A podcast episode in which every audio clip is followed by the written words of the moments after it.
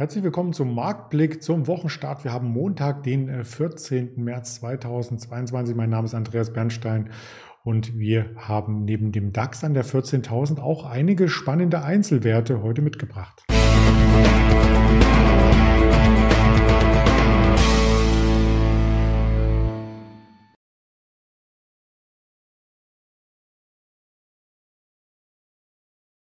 Der DAX erreicht die 14.000 mit Mühe und Not, muss man fast schon sagen. Da haben einige Marktteilnehmer gesagt, waren wir da nicht am Freitag schon mal? Das möchte ich aufklären. Die Deutsche Bank genauer betrachten, Delivery Hero mit einer möglichen Bodenbildung und die Lufthansa hier einmal näher erörtern. Ich alleine als Blick auf die Gesamtmärkte, denn der Handel ist sehr, sehr turbulent und bei turbulenten Handel ist es so, dass die Händler an der LS Exchange selbstverständlich hier am Orderdesk sind, um die entsprechenden Orders auch von Privatanlegern, von institutionellen und so weiter im Orderbuch in Einklang zu bringen, Käufe, Verkäufe zu matchen und einen reibungslosen Handel zu ermöglichen. Ja, und da passt so ein Interview jetzt gerade nicht rein. Ich möchte aber trotzdem aus aktuellem Anlass wegen der 14.000 hier einmal Stellung beziehen und so ein paar Sachen erörtern. Informationen dazu findest du natürlich auf der Seite ls-x.de und da siehst du auch schon, dass der DAX hier seit heute Morgen sehr, sehr stark zugelegt gelegt hat mit einer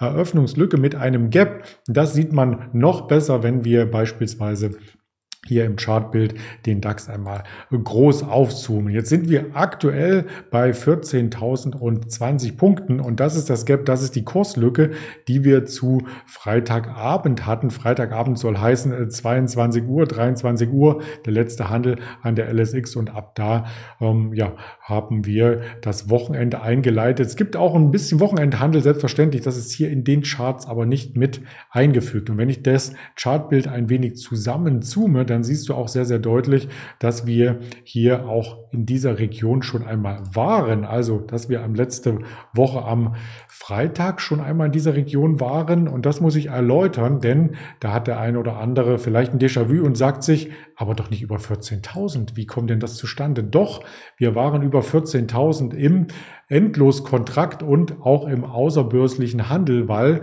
sich das häufig an den Futures orientiert. Und die Futures waren bei knapp 14.100 und diese 14.000, ähm, die wir im Xetra-Markt eben nicht gesehen haben, die sahen wir stattdessen im Future-Markt. Also der Future-Markt ist hier viel, viel schneller mitgelaufen und hat ähm, ja sozusagen den Vorlauf geliefert für das Kursgeschehen, was wir jetzt sehen, denn da läuft der Kassamarkt ja immer so ein Stück weit hinterher. Also ganz kurz war der Future über 14.000 hat sich aber von da entfernt und der DAX-Kasse, also der Xetra DAX, war eben nicht über der 14.000. Das siehst du dann in dieser Grafik sehr, sehr gut bei den Kursen, dass wir einmal ganz kurz hier drüber waren und dann wieder hier nach unten zurückgelaufen sind. Das heißt aber insgesamt eine Aufwärtsbewegung seit der Freitagskorrektur und auch im größeren Zeitablauf ist das sehr, sehr schön zu sehen. 14.028 jetzt der L&S DAX, also 14.030. Da ist 3% Aufschlag zu sehen und einige Werte sind hier besonders im Fokus. Davon möchte ich mal ein, zwei herausarbeiten, insbesondere die Deutsche Bank. Die Deutsche Bank hatte nämlich hier in den letzten Wochen eher mit fallenden Kursen zu kämpfen. Heute ist sie der Tagesgewinner. Die Deutsche Bank AG 8,22% von links unten nach rechts oben im Chart ähm, formiert sie sich. Und wenn man sich das Chartbild im größeren Zeitablauf anschaut, das habe ich hier schon mal vorbereitet, dann ist die Deutsche Bank aber noch nicht aus den Gröbsten raus, wie man als Charttechniker sagt. Denn dieser Aufwärtstrend, der hat erstmal dafür gesorgt, dass der Bruch für Kursabgaben am Markt verantwortlich war. Also viele Trader und Anleger hatten darauf geachtet, ausgehend vom Pandemietief, diese große Erholung. Was macht die Deutsche Bank? Wir hatten das zwischenzeitliche Hoch im letzten Jahr Juni an der 12,50 Euro. Das konnte einmal touchiert werden, nochmal Luft holen und dann der große Ausbruch.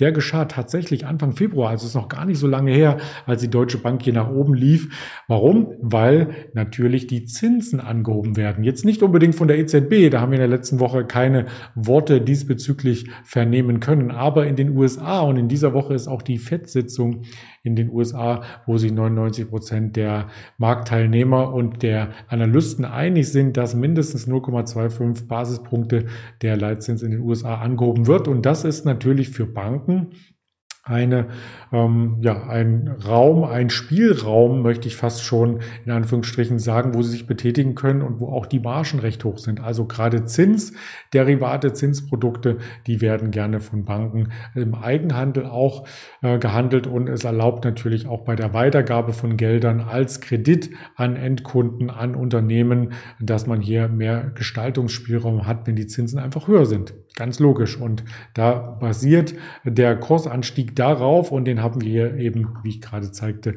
mit Kursen über 14,50 Euro gesehen. Von da ging es aber dann nach unten. Als die Ukraine-Krise sich verschärfte, ist nicht nur diese ehemalige Widerstandszone wieder unterschritten worden, war ja dann eine Unterstützung an dem Punkt ganz kurzfristig, sondern auch dieser Aufwärtstrend unterschritten worden, denn die Deutsche Bank hat insbesondere auch IT in Russland sitzen und leidet unter dem Konflikt, insbesondere auch durch äh, Vernetzung. Da gibt es Kredite, die Richtung Russland laufen, die vielleicht noch offen sind, wo auf die Zinszahlung durch das, den Ausschluss aus SWIFT hier gar nicht ähm, so einfach zurückkommen können. Also da drohen Zahlungsausfälle. Nun meinte die Deutsche Bank aber, das ist gar nicht so brisant, als dass der Kurs hier von 14,50 Euro auf knapp über 8 Euro leiden müsste. Also da ist ja so viel Marktkapitalisierung ähm, zerstört worden, ganz viel eingepreist was gar nicht so eine starke Auswirkung am Ende ähm, vielleicht mit sich bringt, wenn alles schief geht. Und es muss ja nicht alles schief gehen. Es kann ja auch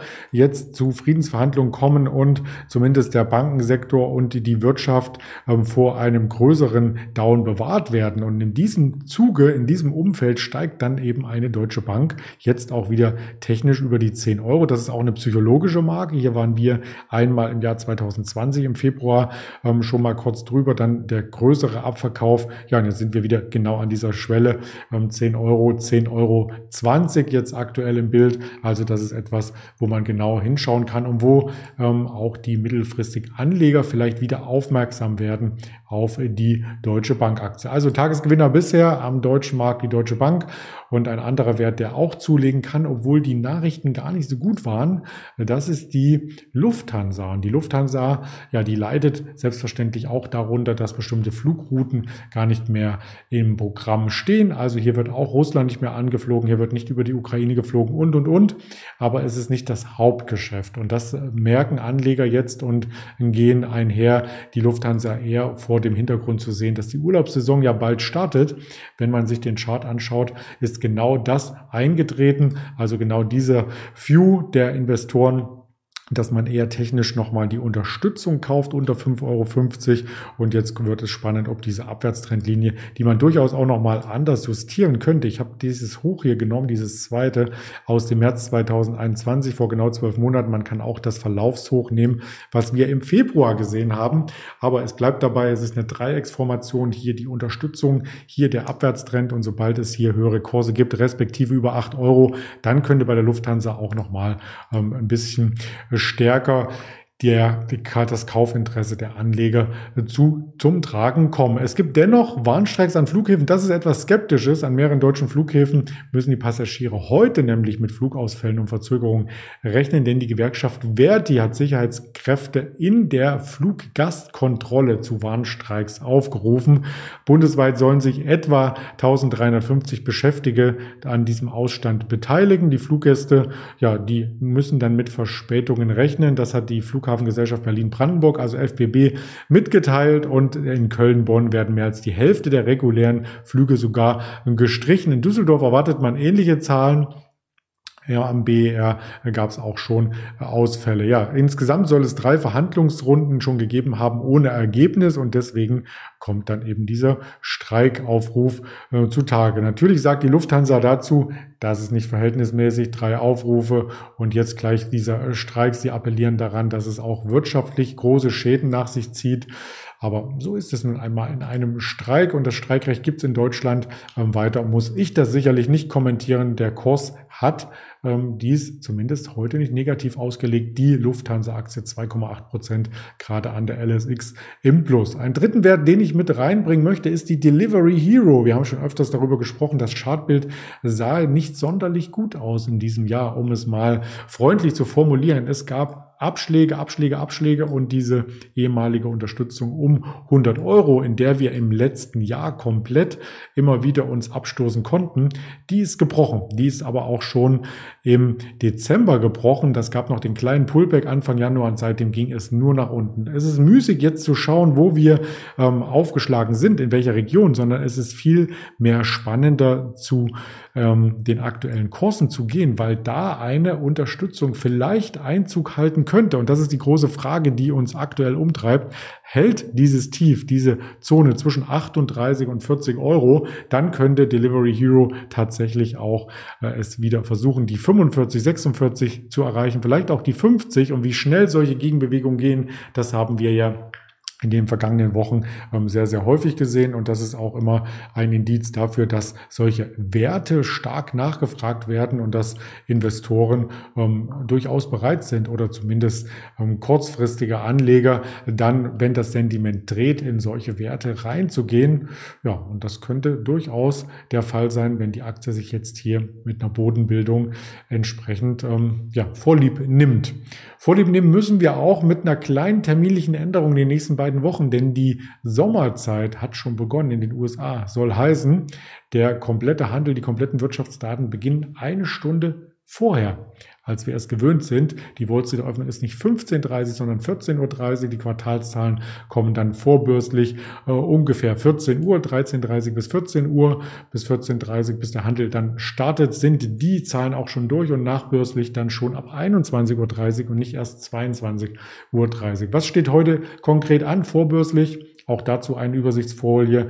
Die Ballard Power also Wasserstoffaktie, die wird heute vorbörslich äh, melden. Eine Wool Earth Brands und äh, dann hatten wir noch die äh, Zihu Inc., also die Aktien, die dürfte man kennen, die hatten wir auch schon öfters mal im Gespräch und weitere Gespräche findest du natürlich oder finden Sie auf YouTube, auf Twitter, auf Instagram, auf Facebook oder als Hörvariante bei dieser Spotify und Apple im Podcast.